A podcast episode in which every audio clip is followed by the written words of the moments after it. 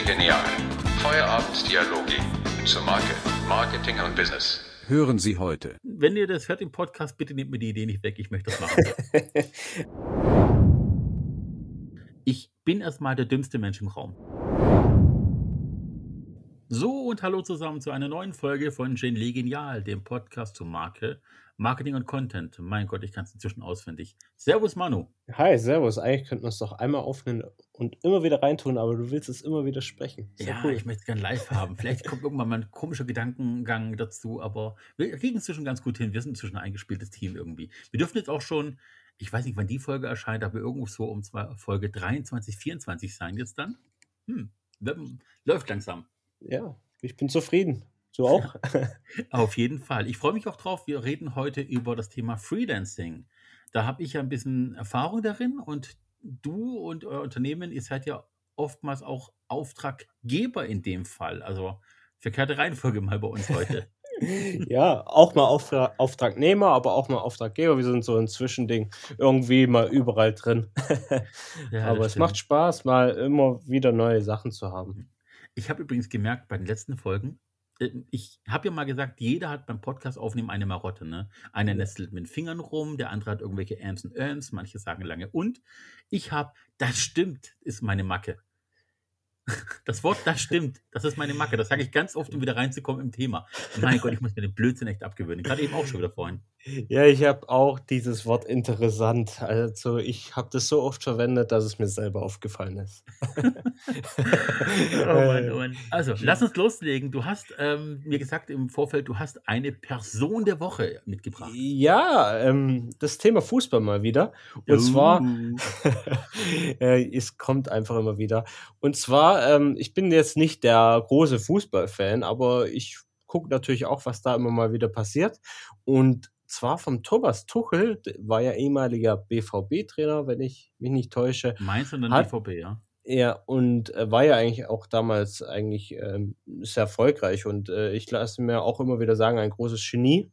Ähm, man denkt auch oft, er ist eingebildet, wenn man sich jetzt so nicht mit ihm befasst, hat jetzt ähm, für seine ehemalige Putzfrau etwas ganz Gutes getan. Und zwar folgendes.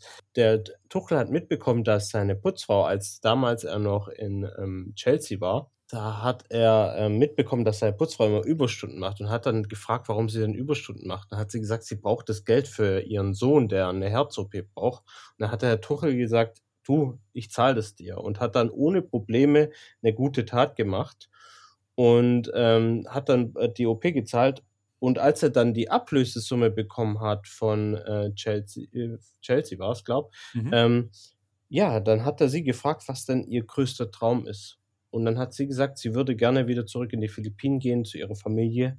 Und dann hat der Tuchel mit der Ablösesumme ihr dort eine Villa gekauft und hat ihr die Möglichkeit wieder gegeben, dort einzuziehen. Und das finde ich eine große Tat für einen Fußballer, den man jetzt so nicht wirklich immer als äh, sehr emotional oder ja, eher, eher eingebildet wahrnimmt.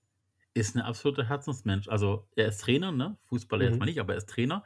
Er ist jetzt, glaube ich, bei Paris Saint-Germain und ist auch relativ erfolgreich dabei. Hat auch die Champions League gewonnen mit denen. Ich kenne auch jemanden, der einen Tuchel persönlich kennt. Also, ne, so ich kenne jemanden, der jemanden kennt. Nee, also äh, ganz liebe Grüße raus an Strachi. Seid ihr mit gegrüßt, lieber Mann. Strache ist Stuttgarter und Unternehmer und ähm, der war auch beim Finale dabei und hat auch mit dem Thomas Tuchel die ganze Nacht durchgefeiert. Auf seinem Instagram-Profil sind Bilder, die gefühlt nicht in die Öffentlichkeit raus durften, aber die beiden sind da in der Insta-Stories extrem offen miteinander umgegangen und haben da Feierbilder ohne Ende gemacht. Sehr cool. Und der ist wohl auch wirklich ein herzensnaher Mensch, aber ihm ist die Öffentlichkeit egal. Also wirklich, ihm ist halt, er muss klar Pressekonferenzen für sein Team machen, mhm. aber Thomas Tuchel ist einfach die Öffentlichkeit egal.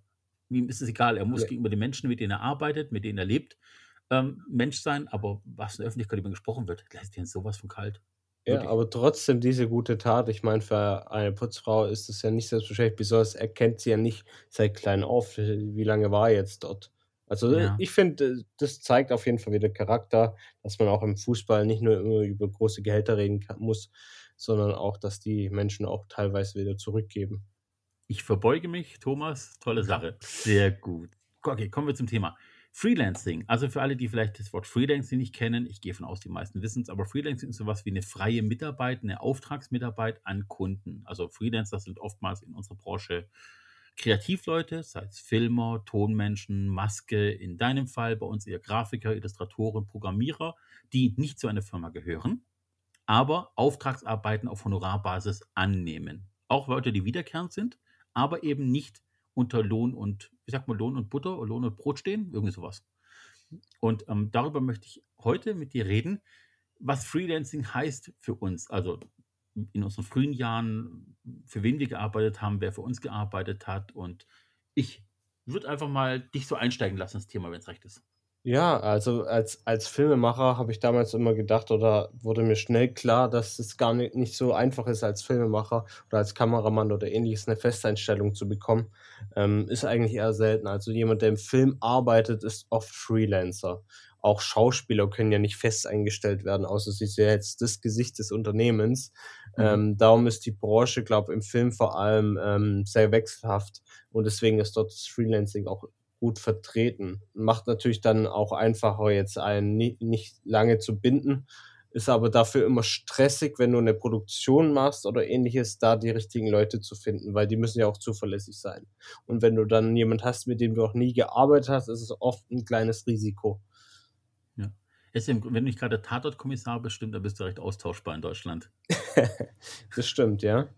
Ich glaube, das kriegen, kriegen die auch, äh, also in Deutschland natürlich eh nicht, aber in den USA sind auch oftmals eben die Gagen höher pro Film, wenn du dich hochgearbeitet hast, weil es kann auch gut, wieder gut sein, dass du dir ein, zwei Jahre kein gutes Drehbuch bekommst und dann einfach von diesen Sachen zehrst, weil dein Agent kriegt ja auch was. Und auch bei deutschen Schauspielern weiß man auch bei den bekannteren Schauspielern, dass die zwischendurch ernsthaft eben arbeitssuchend gemeldet sind oder einem normalen Alltagsjob nachgehen oder einem Beraterjob nachgehen oder Coach sind für andere Leute im darstellenden Bereich. Also wenn ich einen Medienmanager habe, der eher so ein bisschen introvertiert ist oder Angst hat, vor der Öffentlichkeit zu reden, den, die kriegt dann Schulungen von Profis oder von Schauspielern und das ist auch eine Art von Freelancing letztendlich. Die müssen ja auch irgendwo über die Runden kommen. Also wenn du Schauspieler eine Weile nicht siehst in Deutschland, muss der irgendwie trotzdem Geld verdienen. Das ist nicht so, dass der 15 Millionen auf dem Konto hat, in den meisten Fällen.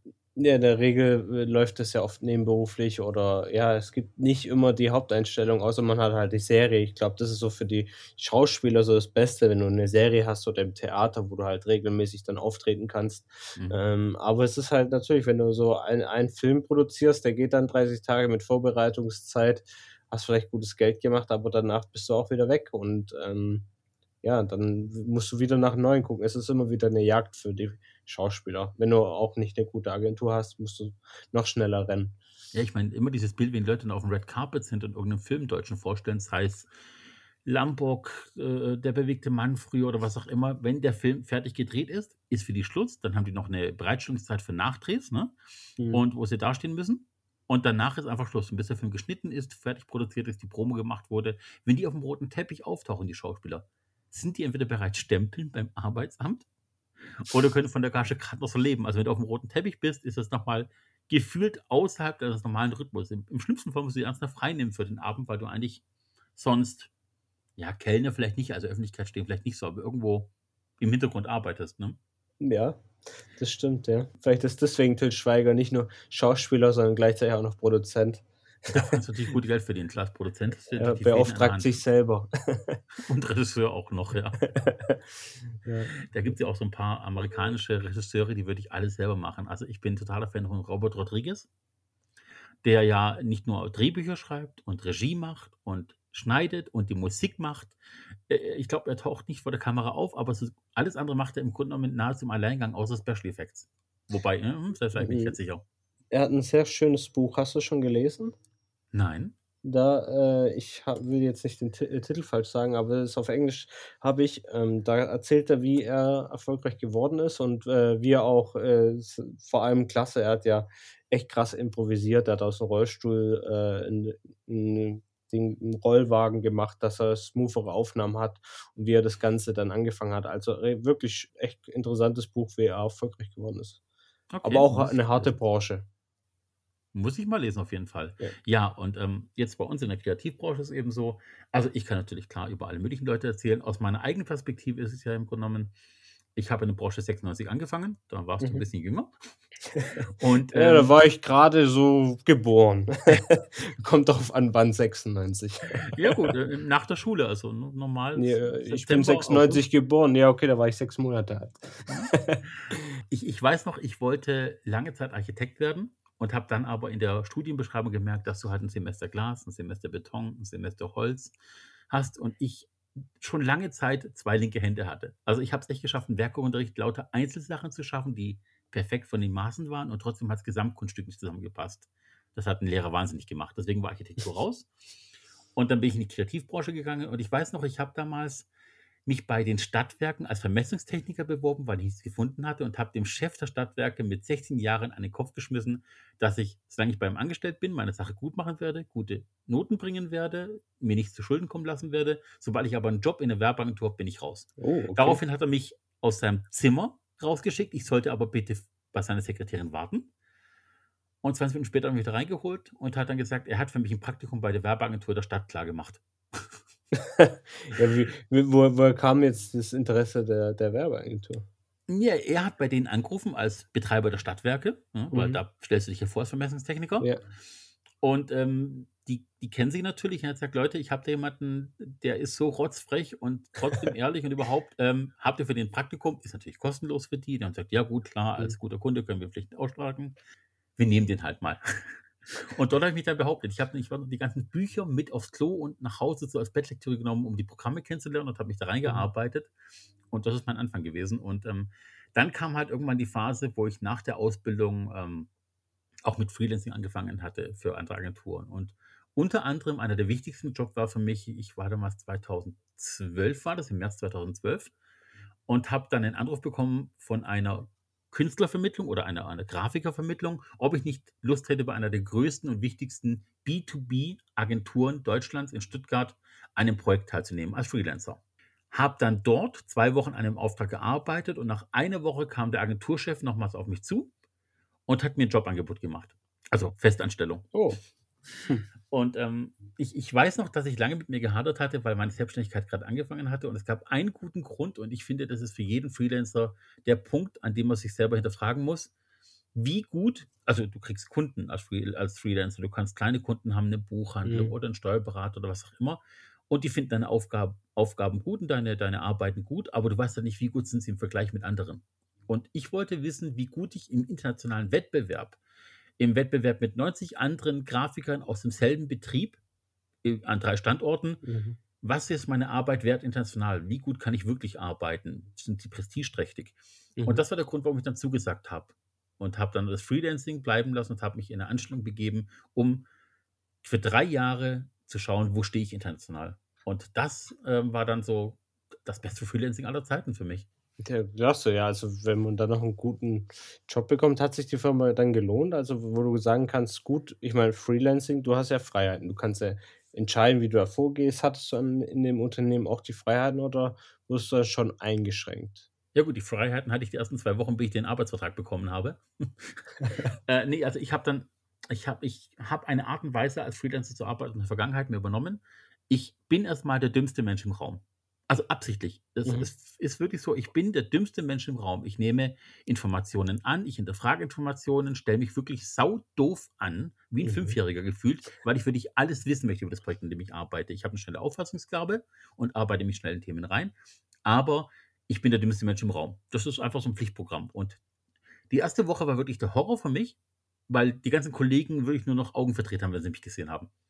Warum warst du so nervig? Ja, weil was macht der Freelancer? Der hat auch keine Ahnung von Tuten und Blasen.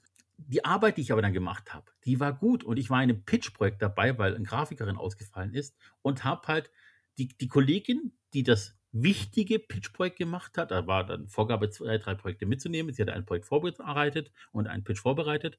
Und ich kam dann dazu und hatte zwei Wochen Zeit, drei Monate von ihr aufzuholen und mindestens einen zweiten Pitch hinzulegen für denselben Kunden.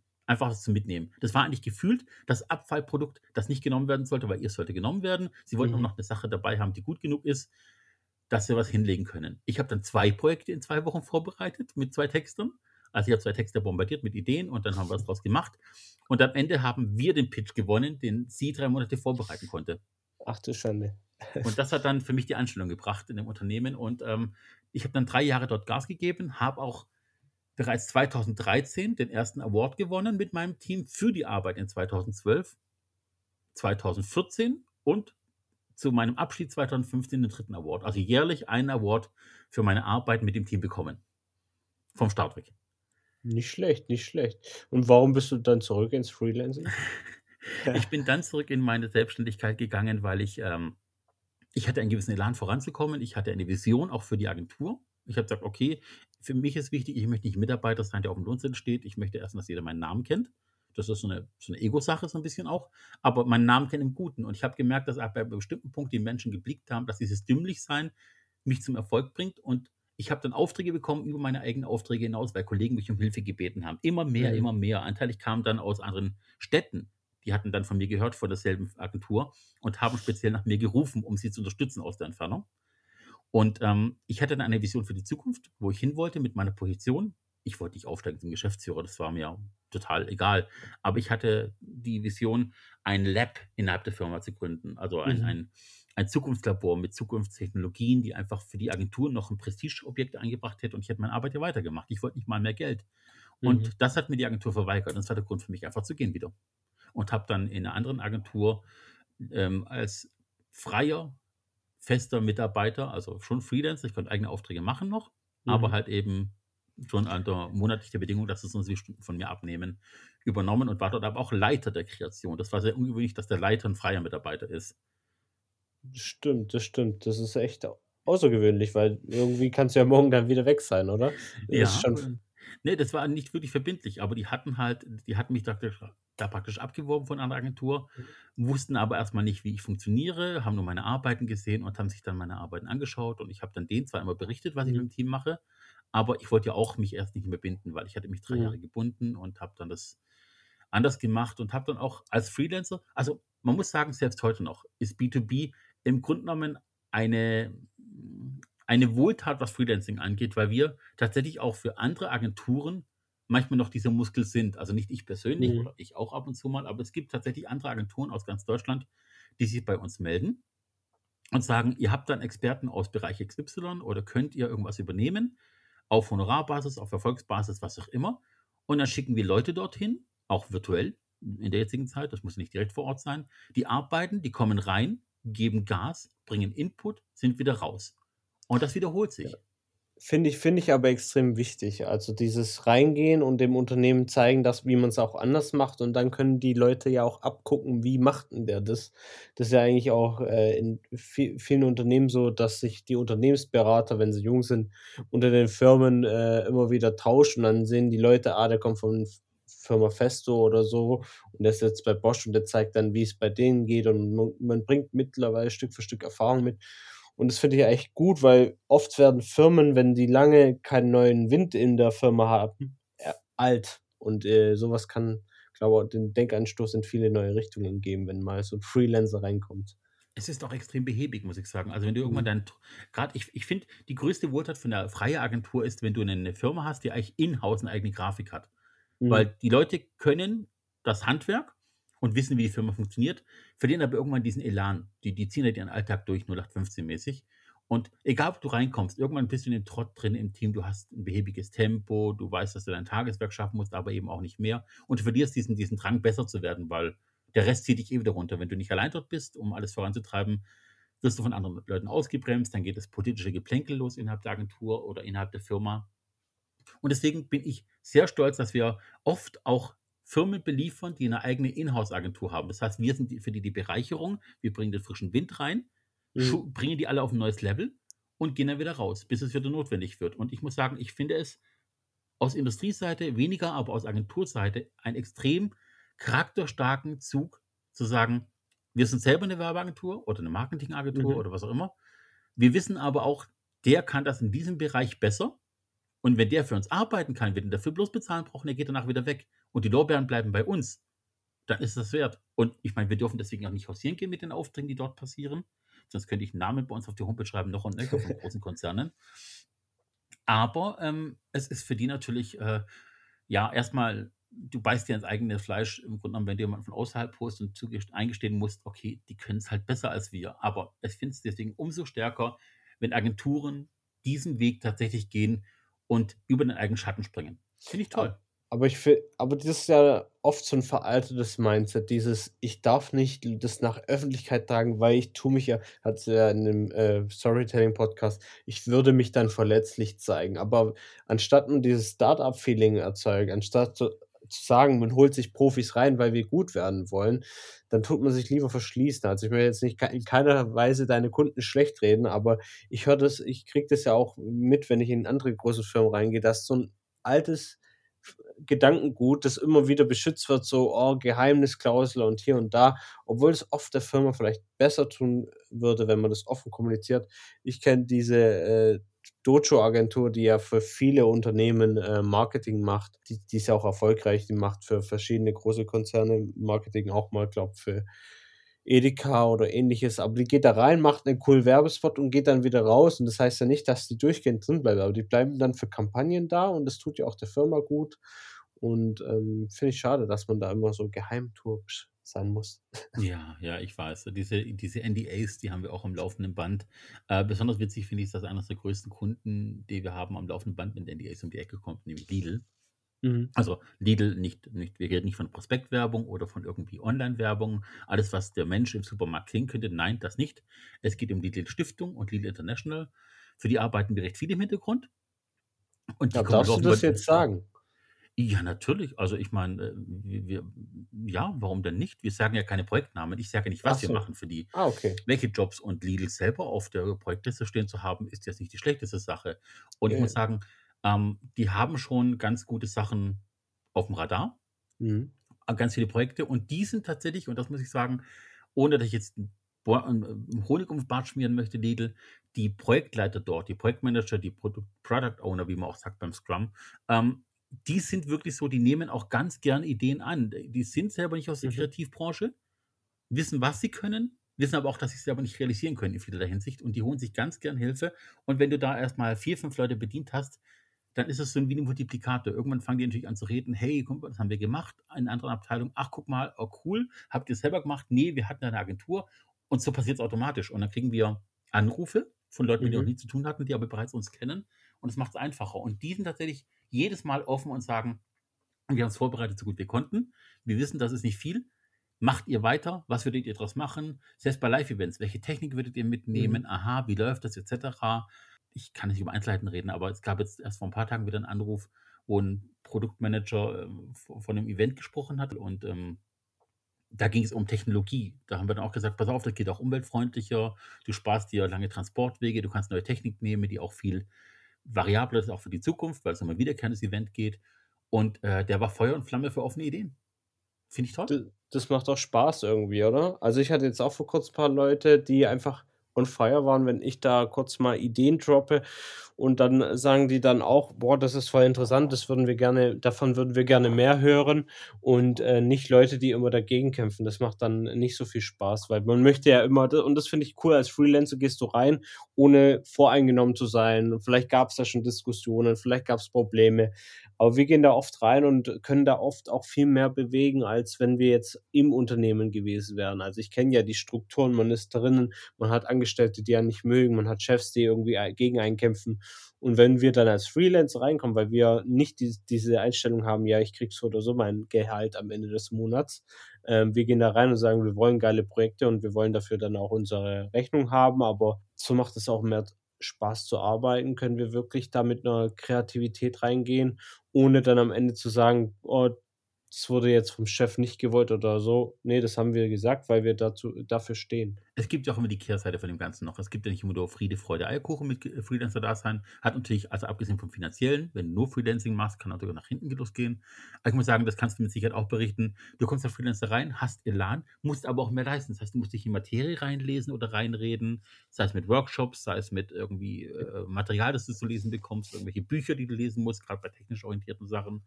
Und du kriegst und das liegt Natur der Sache, das da kann kein Mensch was dafür, du wirst nie alles haben, weil die Menschen immer aus ihrem Eigenkopf einfach sagen: „Okay, das Wichtige muss er wissen.“ Und dann gibt's aber ganz viele unwichtig wichtige Sachen, also Sachen, die sie dir nicht sagen, weil sie davon ausgehen, du weißt es eh. Und die Mhm. ersten Sachen laufen erst mal alle gegen die Wand, weil du eben nicht wirklich informiert bist, obwohl's nach bestem Wissen und Gewissen vorbereitet wurde.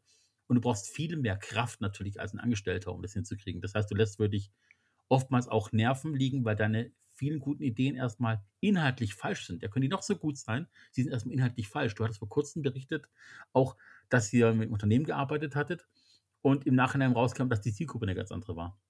Ja, äh, da waren's, äh, Zielgruppe Frauen, da hatten wir auch noch Männer in der Werbeschaltung drin, was natürlich, wenn man's grob sagt, 50/50 Werbebudget-Ausgaben sind und dann 50 äh, Prozent einfach in ja, unnötig waren. Mhm. Natürlich, äh, nehmen die auch Männer, aber es wäre besser gewesen, hätte man direkt auf die Zielgruppe geschalten, einfach aus Erfahrungswerte. Ich muss aber auch zugeben, äh, ich hatte jetzt vor Kurzem einen Kunden, der 'n großes Unternehmen, auch B2B-Unternehmen, ähm und, äh, das hat uns angefragt im Bereich Mitarbeitergewinnung und, Mhm. ähm, wollte dann auch so 'ne Schnell-Schnell-Lösung. Also, hat dann gesagt: „Hier, ich möchte 6 Postings haben, äh, oder 6 6 Grafiken.“ Und, äh, ich habe dann auch gemerkt, dass so die das die Infrastruktur fehlt. Also, ich hatte weder wirklich Content von Mitarbeiter, ich hatte we weder, ähm, 'ne gute Website, wo sich die Mitarbeiter bewerben können. Ich hatte veraltete Strukturen und da habe ich aus den Fehlern gelernt und wo da wollte auch der Kunde dann nicht, äh, das große Ding jetzt aufziehen mit Workshops und Ähnlichem. Und dann musste ich dann wirklich dann auch sagen, ähm, ja, wenn man mir so, so sehr die Hände bindet, muss ich dann auch frühzeitig sagen: „Lieber lassen wir lassen wir den Weg, bevor wir jetzt, ähm, hier irgendwas aufziehen, das uns beide nicht zufriedenstellt.“ Ja. Und der Kunde war dankbar für die Ehrlichkeit und hat dann gesagt, er wird auf jeden Fall auf mich zukommen, äh, wenn die Infrastrukturen wenn die, äh, Sachen umsetzbar sind. Ja, Ehrlichkeit ist 'n gutes Stichwort. Ich weiß nicht, wie du du darüber denkst, aber ich finde Ehrlichkeit an der Stelle wichtig. Ich hatte lange überlegt, ob es Sinn macht, wenn du Freelancer bist, aus der eigenen Mhm. Perspektive gesehen, gab's immer die Sache, wenn du mit Agenturen gearbeitet hast, du kriegst 'n Briefing, du hast vielleicht 'n Kick-Off-Meeting, wo du dabei bist, du kannst Kollegen fragen und Co. Also, Kollegen in Mhm. Übergangszeit, ne? Und da war immer die Überlegung, wär's nicht besser gewesen, gleich mit dem Kunden sprechen zu können, weil du dann andere Antworten kriegst, weil ja oftmals auf der Tonspur verloren gehen Ah. Informationen. Und ich bin nie hundertprozentig sicher, was besser wäre. Ich habe beides schon erlebt und es kann in beiden Fällen gut oder schlecht gehen. Was meinst du? Ich habe echt oft das Problem, wenn ich angefragt werde von 'nem äh, von 'ner anderen Agentur oder von anderen Menschen, die 'nen Kunden betreuen. Mhm. Ich hoffe, das ist jetzt die Frage, die du grade Genau. gestellt hast. Und, ähm, oft sind dann Fragen, die ich dann, äh, dem dem Kollegen gebe und sage: „Ja, wie ist das jetzt mit den Mitarbeitern oder wie ist das jetzt mit der Zielgruppe? Ja, wie ist 'n das und das? Oh, da muss ich nachfragen. Oh, okay.“ Und dann wäre ich's oft, oft besser gewesen, äh, wenn wenn ich da direkt 'ne Antwort habe, weil dann kann ich auch einschätzen, macht das grade Sinn? Weil eigentlich habe ich grade so m machen wir 'n Beispiel, du fragst mich für 'nen Kunden an und du ich mag dich ja, ich finde dich sympathisch und, äh, du wirkst ja auch sympathisch und alles, aber jetzt höre ich halt nicht, weil wie das Unternehmen auf meine Fragen antwortet. Ist da überhaupt die Bereitschaft, mehr zu investieren und Ähnliches? Oder ist überhaupt der Content da? Weil wenn man dann 10, 20 Leute fragt, oft ist es dann auch noch bei 'ner großen Firma 20 Abteilungen, die man da irgendwie fragen muss, bevor man alle Antworten hat, macht das irgendwie wenig Spaß. Und wenn das dann noch über Agenturen läuft, dann ist das 'ne echt, echt lange Warteschlange, wo von der Mhm. Kommunikation her zäh ist. Also, bist man praktisch pro direkten Kundendialog. Ja. Jetzt Negativbeispiel dazu auch, also einfach nur symbolisch, aber auch schon anteilig aus Erfahrungswerten. Du hast 'n Team auf Kundenseite, die Mhm. antworten auch relativ zügig. Problem ist aber erstens, sie kennen dein Wording nicht, weil's eben branchenbezogen ist. Das heißt, Mhm. die Hälfte der Zeit stellen sie sich entweder intelligent und verstehen aber gar nicht, was du von ihnen willst. Du musst fünfmal nachhaken, bis du kapierst, sie verstehen gar nicht, was du sagst, weil sie dein Wording gar nicht kennen. Also, Mhm. wir haben ja genügend Fachbegriffe in unserer Branche, ne? Ist ja nicht Ja. wegzuleugnen. Ja, ja. Und deswegen geht da viel Zeit verloren und gleichzeitig ist es oftmals so unkanalisiert. Das heißt, die geben einen Wust an Antworten und 'n Drittel davon ist brauchbar, aber der Kopf raucht, weil 2 Drittel einfach du merkst schon beim Reden, du musst 20 60 % aussortieren von dem, was sie sagen. Mhm. Oder 66 %, wenn wir bei 2 Drittel bleiben. Und d es ist einfach schwerer zu verarbeiten, weil Informationen so ungefiltert kommen, weil der Kunde gar nicht genau weiß, welcher Teil für dich interessant ist, weil sie einfach aus'm FF antworten. Also, da kommen halt Emotionen mit rein, persönliche Erlebnisse und die Mhm. müsstest du alle weglassen, um Fakt rauszuholen. Und das kostet wiederum so viel Zeit, was dir nicht passiert, wo 'n Projektmanager auf Agenturseite ist, der den Kunden kennt und eigentlich auch dein Wording kennt und auch das Timing kennt, weil Kunden oftmals eben all diese Sachen vergessen. Wenn du mit einzelnen Mitarbeitern Ja. redest und nicht mit dem Auftraggeber Ja. selber, bist du halt immer dem ausgelegt. Also Projektmanagement finde ich wichtig. Also äh, das ist schon, schon wichtig. Also es geht hier jetzt ein Unterschied zu, also ich meine, man muss Projektmanagement schon nochmal speziell angucken. In dem Fall, wo ich es gerade gesagt habe, hatte der Projektmanager keine Ahnung. Also Mm, okay. äh, jetzt nicht du, dass du keine Ahnung hast, sondern einfach, ähm, wenn der Mensch darauf keine Antworten hat, dann äh, ist, ist er vielleicht noch nicht gut vorbereitet. Und ein guten, guter Projektmanager dient gleichzeitig ein bisschen auch als Dolmetscher, finde ich. Wenn ich jetzt einen Kunden habe, der jetzt eine Webseite will, der möchte nicht mit meinem Programmierer jetzt über die Sprache des, des Browsers reden und über den Server und ähnliches. Davor muss ich meinen Kunden oder mit den Geschäftsführer auch teilweise schützen, weil ich habe einen Kunden, der will immer alles wissen, der möchte sich in alle Thematiken reinhören und reinlesen und ich habe immer das Gefühl, dass er sich selber damit quält. Weil du Mhm. kannst nicht alles wissen. Du kannst nicht wissen, wie die Programmiersprache von A bis Z ist und du kannst auch nicht wissen, ähm, wie jetzt die Kameraposition, warum diese Perspektive die Emotion auslöst und warum und warum. Oft musst du einfach einen Projektmanager haben, der sich im Bereich Marketing auskennt, der nicht alles weiß, was Programmiersprache ist, aber er weiß, was er dem Programmierer sagen muss, dass er seine Arbeit erfüllt. Mhm. Ja, stimmt. Bin letzte Woche ist mir darauf reingefallen, eine Kundin hat mich bei einer Korrektur von der Website darauf hingewiesen, dass, was- dass was gemacht werden muss. mhm. Und ich habe es weitergegeben an den Entwickler und er hat mir eben geantwortet und ich gebe weiter, ja, okay, wir können den Diff-Container rausnehmen, wir setzen ihn weiter nach unten. Weißt du, Diff-Container. Ja. Ich, ich, warum schaltet mein Gehirn nicht schneller und sagt mir, warum weiß eine, eine Dame, die nicht mal im selben Bundesland ist wie ich, die ein ganz anderes Business hat, die bloß Ja. mal die Homepage kriegt, warum soll ich der sagen, was ein Diff-Container ist? ja. Das ist so, da, da- hat das Gehirn nicht schnell genug geschalten, dann schreibt sie um, was für ein Container. Und ich muss erst mal die E-Mail von zwei Tagen davor lesen, um zu überhaupt verstehen, was von, von welchem Art von Container sie redet. Weil ich denke so, okay, sie ist keine Programmiererin, was meint die mit Container? Und dann hatte ich sich auf Diff-Container bezogen und wusste aber beide nicht, was es ist. Ja. Das hatten wir auch in Sprache, ähm, unsere, unsere Wörter. Das hebt sich dann oft vom Kunden ab und man muss, glaube ich, immer mit dem Kunden kundisch sprechen und dass er sich auch wohlfühlt und er dann auch sagen kann, ähm, ja, stell dir vor, ich glaube, du als Grafiker oder als Designer oder als Freelancer schon oft hören müssen von einem Kunden, ja, das spricht mich jetzt nicht so an Ja, wenn du eine Grafik gemacht hast. Und dann, wenn ich ne, zu einem Grafiker sagen würde, das spricht mich jetzt nicht so an, dann äh, guckt er mich nur dumm an. Und wenn es aber ein Kunde zu mir sagt, gehe ich mit dieser Antwort jetzt nicht zu ihm und sage, das spricht jetzt den Kunden nicht an, dann sage ich, ey, könnten wir hier noch eine andere Version von der und der Perspektive bekommen. Also ich gehe mit Ja. Vorschlägen zu dem Grafiker, weil der Grafiker kann das nicht oft, oder der Programmierer, wenn der Programmierer äh, wissen will, ja, aber die Website sieht jetzt nicht gut aus. Ja, was soll denn jetzt der Programmierer ändern? Ich träume schon lange davon, ein Buch zu schreiben, das auf Comedy-Ebene äh, so eine Art Langenscheids-Dolmetscher ist. Deutsch, Kunde, Kunde, Deutsch. ähm, ich glaube, vielleicht gehe ich es irgendwann mal an, weil ich ganz viel Luft habe und meine Kollegen mehr arbeiten als ich, dass ich so ein Comedy-Buch schreibe, la, äh, äh, wie heißt der, Hirschhausen? Edgar von Hirschhausen, Ich weiß gar nicht, die- die- dieser Arzt, der auch Comedy-Sachen schreibt. Mhm. Vielleicht gehe ich das. Eckhard von Hirschhausen heißt er, glaube ich, genau. Ähm, da, wenn ihr das hört im Podcast, bitte nehmt mir die Idee nicht weg. Ich möchte das machen. Aber es gibt es auch in allen Branchen, also nicht nur bei uns jetzt. Ich, meine Mutter arbeitet in der Bäckerei, die denkt sich auch, wenn der Kunde kommt und sagt, gib mir was von den normalen Brötle oder normalen Wecker. Äh, Ja, gibt es da auch behinderte Wecken, fragt sie sich oft. Weißt du, so, so nach dem Motto, äh, die sind alle normal. Jetzt, man Ja. braucht ja eine Bezeichnung und ähm, das sagt man natürlich nicht dem Kunden, dass es äh, auch, äh, dass es normale Tafelbrötchen sind. Ja. Ähm, ja, man muss halt einfach die Sprache oft annehmen, oder? Ich, ich, stand gestern, also selbes Thema, ich stand gestern beim Bäcker, sehe ein belegtes Brötchen. Ich nenne es, habe Doppelwecken genannt, weil es einfach so zwei Hälften, die Mhm. noch zusammengehören. Belegtes Brötchen. Ich sage, ich hätte gerne das Doppelwecken mit Putenfleisch. Und sie schaut hin, hm, das, das, ist jetzt aber kein Putenfleisch, das ist Kassler. Ich sage, das ist mir egal. Ich, ich will das Brötchen. Ich habe keine Allergie. Geben Sie das mal einfach. Sieht lecker aus, ich will es haben. Ich habe bloß geraten. Ah, Ja. grandios. Okay, ähm, ich denke, Thema Freelancing haben wir auf den Punkt gebracht. Ich Ja. würde mal sagen, das ist es einfach, es gibt einfach zu viele Variablen, um wirklich klar auszusagen, ob man es gut findet, Freelancing oder nicht.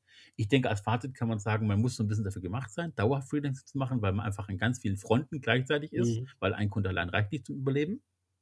Wäre auch kein Freelancing, das wäre dann Scheinselbstständigkeit. Bringt dich also nicht weiter.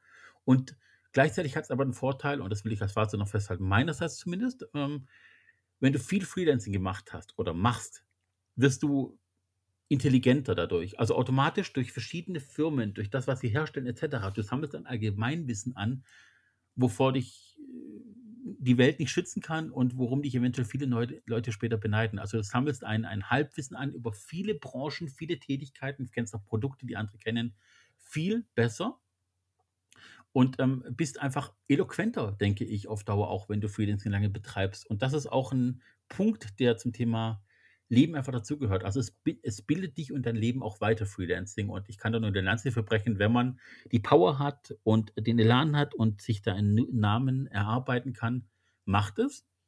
Oder macht selber eine Agentur, stellt Leute ein, baut ein Team auf, so wie wir, ähm, und lernt das dann da auf der Picke weiter. Aber ich bin schon manchmal neidisch um manche der Kollegen, die sich direkt um Kunden betreuen, kümmern wo ich dann größtenteils raus bin, weil ich denke, so, darüber würde ich gerne mehr kennenlernen. Und dann versuche ich ab und zu so ein bisschen reinzuspickeln, wie so eine Maus durch Schlüsselloch auf äh, psychologischer Ebene. Also für mich, Freelancer-Dasein, tolle Sache fürs Leben. Und es ist halt in dieser Branche, in der wir sind, Kreativbranche, auch nie so, dass du am Fließband bist und bloß irgendwie immer Tonne A zu Tonne C schiebst, einen Anschluss B anstöpselst und äh, dann auf Laufband F stöpselst. Also es ist einfach ein unendlich kreatives Leben mein Fazit. Auch wenn es viele Werbeagenturen gibt, das ist ja das super, äh, das Gute, dass der Markt noch nicht gesättigt ist und nicht so viel Dinner ja, und wir trotzdem noch extrem viele Branchen bedienen können und das macht wirklich Spaß. Also gebe ich dir komplett recht. Das ist voll, das freut mich, wir sind uns einig an dieser Stelle mal wieder. Ähm, ich habe noch was mitgebracht, eine Kleinigkeit. Mhm. Du hattest ja vorhin über äh, Thomas Tuchel, den, äh, den Trainer, gesprochen. Mhm. Und ich habe was so ein bisschen aus dem Thema ähm, Zukunft und Technik und ähm, es berauscht mich einfach. Und zwar wurde vor einigen Wochen das erste komplett im 3D-Drucker erstellte Haus eingeweiht. Stimmt, ja. Ja, mhm. habe ich mitbekommen. In Beckum, das ist Nieder in, in Nordrhein-Westfalen, irgendwo im Eck zwischen Münster, Dortmund und Bielefeld, so da in der Mitte, irgendwo drin, ist eine relativ mhm. kleine Gemeinde. Beckum, ich glaube 30.000 Menschen gehören zu der Gemeinde zum Kennzeichen. Und ähm, die Firma Perry aus Weißendorn, nee, Weißendorf, Weißendorn, Weißenhorn in Bayern ist dafür mhm. verantwortlich. Und zwar machen die eigentlich sowas wie Schalungen und Gerüste. Also ist schon nah dran am Thema, aber eben nicht perfekt. Und die haben einen 3D-Drucker entwickelt, der mit einer Art Betongemisch betrieben wird. Also der größte mhm. Aufwand ist, diesen riesigen Drucker, der auf vier Kranelementen sozusagen aufgestellt ist und oben eben Schienensystem hat, bewegliche, zu installieren auf der Baustelle. Und dann wird der einfach konstant mit diesem Betongemisch beliefert und der fährt einfach seine Bahnen, für alle, die sich vorstellen müssen. Und das sind sogenannte Portaldrucker. Da, du brauchst nur zwei Personen auf der Baustelle. Also, wo du sonst halt irgendwie einen Gipser mhm. hattest und einen, einen, Vorsteher und einen Kapo und alles Mögliche. Du brauchst für die Bedienung dieses Elements zwei Leute plus eben Leute, die den Beton anmischen und herbringen. Und dieses Ding ist so schnell, das macht, das fährt in der Sekunde einen Meter, so schnell ist der Drucker inzwischen. Der macht ein Quadratmeter Wandfläche, entsteht in fünf Minuten. Mhm. Das heißt, du kannst ein normales Einfamilienhaus in 24 Stunden hochziehen.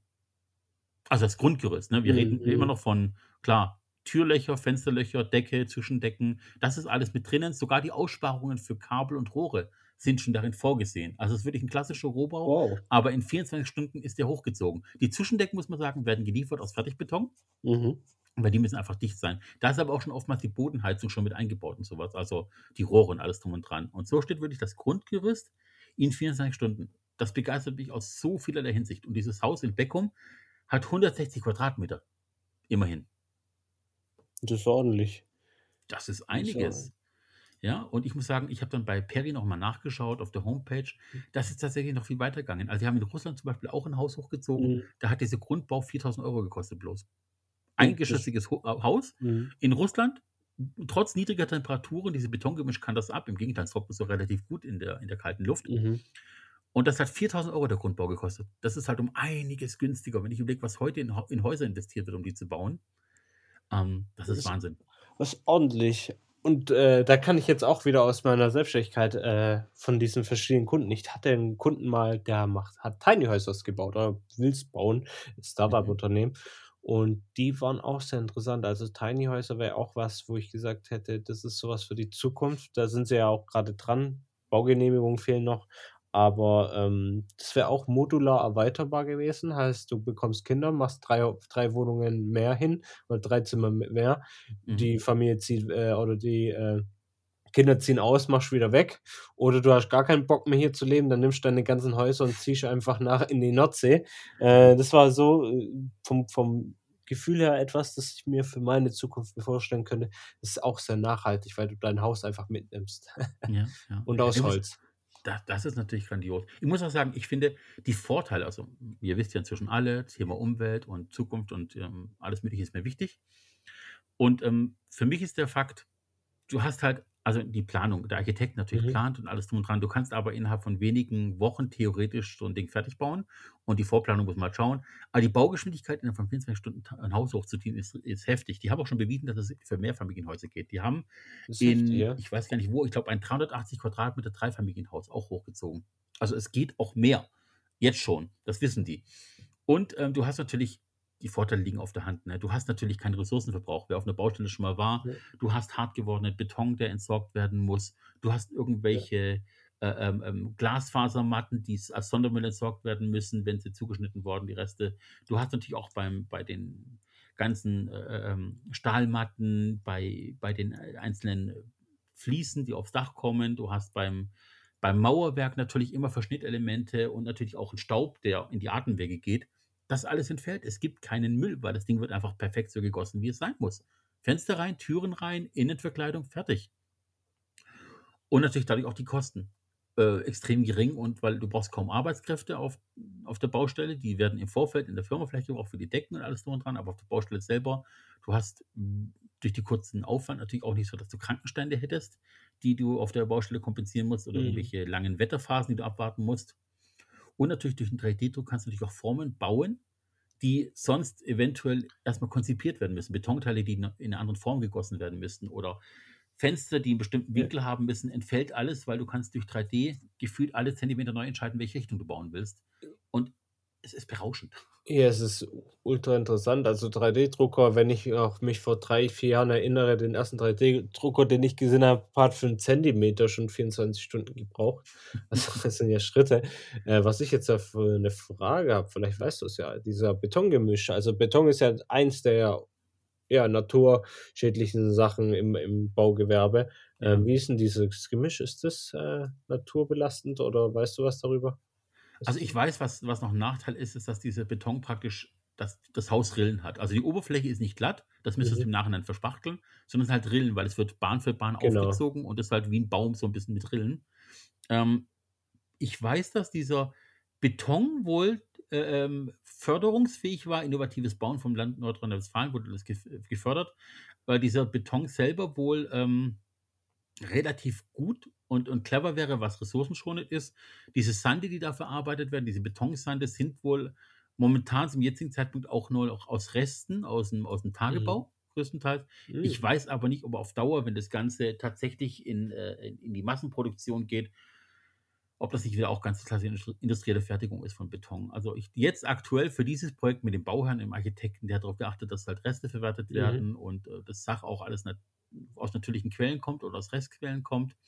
Ich weiß auch, dass äh, das als Bi Bioton oder Bionic ähm, war, also der Beton, der dann praktisch aus dem experimentellen Verfahren kommt, weil eben äh, Holzspäne mit eingeführt werden, die Luft enthalten, sozusagen auch Wärmedämmung dadurch.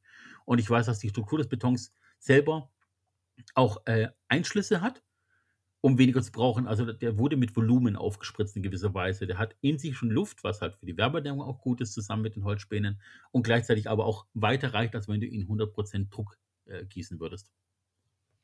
Und äh, Interessant, das ja. ist halt insgesamt toll. Und es wird insgesamt wohl auch, da steht ja auch, weniger Beton benötigt. Also durch die Mischung selber ist es eben kein klassischer Baubeton, sondern durch die Holzspäne und durch die Wassereinschlüsse oder ein spezielles Wasser ist das wohl auch. Ähm, und das wohl auch dafür sorgt, dass der Beton nicht die Flüssigkeit verliert, wenn es warm wird, weil ich meine, Sommer wird halt warm und wahrscheinlich in den nächsten Jahren eher mehr als weniger. Ähm, der ist auch nicht grau im klassischen Beton im ersten Augenblick, sondern ist wohl erstmal eher gelbstichig durch den Sandanteil. Und ich denke, da ist schon viel vorgesorgt werden für die Zukunft. Und äh, je, je öfter das verwendet wird, desto eher kommst du halt auch am Punkt, dass du sagen, du kannst in, in einer Massenproduktion bestimmte Prozesse etablieren, alles drum und dran.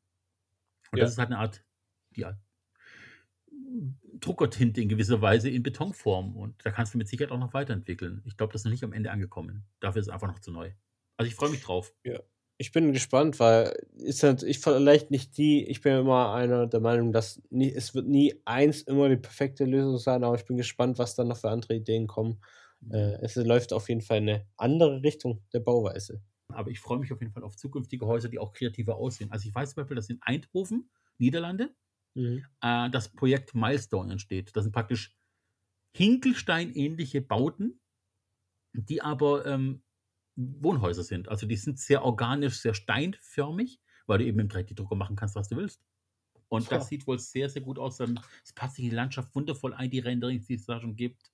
Und das ist einfach, als ob du natürliche Steinhäuser hättest, mitten in einem Park, aber halt kreativ ohne Ende und natürlich architektonisch auch was ganz anderes. Also viele Rundungen, dafür innen drin aber eckige Wände, weil du kannst ja außen natürlich mehr Schichten auftragen, die du innen nicht brauchst. Ne? Hat Vorteile. Das stimmt, ja, ich habe auch schon gehört, dass ähm, die Mondbasis auch überlegt wird, aus einer 3D-Drucker zu erstellen. Also wenn man auf den Mond geht, wäre das anscheinend einfacher, das mit einem 3D-Drucker zu produzieren, anstatt alles hochzubringen. Mhm. Also so kö- also es ist ein Gedanke, der vielseitig einsetzbar ist, nicht nur für die Wohnung des Einfamilienhauses oder Mehrfamilienhauses, sondern allein schon für die Technik auf dem Mond. Das wird aber dann bedeuten, dass du eigentlich nicht Beton, weil du kannst ja oben nicht einfach das Gestell aufbauen. Du und hast ja Beton, weil du schwer- Mondgestein dort. Du hast Mondgestein höchstwahrscheinlich. dort oder du kannst halt auch natürlich schauen. Also ich weiß, dass zum Beispiel die äh, elektronische technische Hochschule in Zürich Mhm. ähm, an einem Biokunststoff arbeitet, also Kunststoff aus biologischer Masse, Mhm.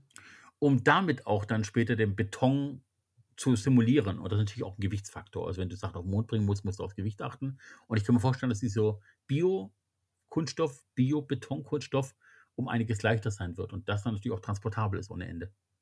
Das stimmt. Ich habe auch einen Bekannten, der hat sich einen 3D-Drucker geholt und äh, tut sich selber damit auseinandersetzen, wie kann ich jetzt mein gedrucktes wieder zu diesen Pellets machen oder wie das Mhm. heißt und daraus wieder dann meinen eigenen Kunststoff. Also ich finde es auch cool, dass diese Technik für die Studenten zugänglich ist, äh, weil es da viele Leute gibt, die sind faszinierend, die studieren IT und ähnliches und die sagen, gut, ich will das auch mal selber probieren und der produziert selber Sachen und guckt auch, wie er das selber einschmelzt wieder und dann neu produziert. Also sehr, sehr kreativ, die Leute, die noch da mit aufwachsen. Also wir sind damit ja nicht aufgewachsen. Die neue Generation wächst damit auf und die kennt es und äh, kann da viel mehr mitarbeiten. Ja, deswegen, wir sind noch nicht ganz verloren, äh, die Menschheit. Äh, es gibt immer noch kreative Köpfe, die daran arbeiten, um es besser zu machen. So, das war meine Firma der Woche. Und diesmal kanntest du sogar halbwegs von was ich gesprochen habe. Ja, ich habe es unten einen Hasskommentar oder so drunter gehört, einen indirekten Hasskommentar, so nach dem Motto, ja, jetzt könnt ihr auch zu Ahrenweiler und die Dinger dort aufbauen. Ach, Leute, naja. Ja. Was soll man sagen? Ich bin ja eh gespannt, wenn dieser Podcast ausgestrahlt wird, wissen wir bereits, wer Deutschland die nächsten Jahre regieren wird. Das ähm, macht mir jetzt ein Mhm. bisschen Bauchschmerzen. Liebe Leute, wir nehmen nicht an dem Tag auf, an dem es ausgestrahlt wird. Also, wir haben einen Vorlauf, muss man einfach auch mal sagen. Wir bereiten uns ja vor und schneiden und äh, promoten alles Mögliche. Das heißt, wir haben einen Vorlauf von vor ein paar Wochen. Und die Bundestagswahl 2021 hat noch nicht stattgefunden. Also, wenn ihr das hört, ist das ein Blick in die Vergangenheit auf jeden Fall. noch gibt es Drücken wir uns die Daumen. 3D-Drucker. Noch gibt es 3D-Drucker, äh, noch gibt es einen Armin Laschet, hoffentlich nicht ganz oben nachher. Ich sage einfach mal politisch ganz klar, wie es ist. Bitte nicht Armin Laschet, bitte nicht. es ist jetzt zu spät. Jetzt musst du sagen, Jetzt, ja, entweder jetzt zu spät, super, ihr habt es gut gewählt oder ihr habt schlecht gewählt. Gut, also Leute, Okay. fasst uns eigene Nase, wenn ihr Armin Laschet gewählt habt und er ist jetzt da. Den werden wir nicht so schnell los. Das ist wie bei Trump, hat gemeint, vielleicht bringt ihn jemand um, bevor er seine Kandidatur abgeschlossen hat. Nie, er war da. Er war wirklich da. Donald Trump. Und das ist unser Donald Trump. Armin Laschet ist unser Donald Trump. Genauso hirnrissig. Ne? Ja. Wir, wir dissen schon wieder jemanden, aber Ja. ich bin gerne dabei in dem Ich Fall. glaube, du hast da noch eine offene Rechnung mit ihm. Ja, ich, ich äh, ziehe die Boxhandschuhe an. Da wird es nicht viel brauchen dafür. ja, dann los geht's. Gut, ähm, war cool. Danke. Gerne, immer wieder. So, der typische Abbinder am Ende. Liebe Leute, wenn ihr uns erreichen wollt, wenn ihr uns kritisieren wollt, dass wir Armin Laschet auf dem Kicker haben oder ich, nicht Manu, ich bin's, schreibt uns an gelegenial.b2-bee.de. Community-Fragen auch gerne dorthin. Habt ihr selber ein Thema? Habt ihr ein Fakt der Woche, eine Firma der Woche, die ihr gerne mal promoten würdet, nicht eure eigene Firma, macht das bitte nicht. Das ist ein bisschen armselig. Schickt es uns. Meldet euch bei uns auf Instagram über Focus Media, bei Manu zum Beispiel oder bei B2B. Markenagentur ähm, ist, glaube ich, B2B Markenagentur. Doch, das ist der Link auf LinkedIn. Ähm, auf Instagram oder auf LinkedIn, ja, schreibt man Manu Kraus oder Pierre Christian Meyer Fischer, das bin ich, an. Das war ein langer Abbinder. Ich wünsche euch was. Habt viel Spaß. Was ihr macht, macht's gut. Ich bin raus. Bis nächste Woche. Ciao. Tschüssi.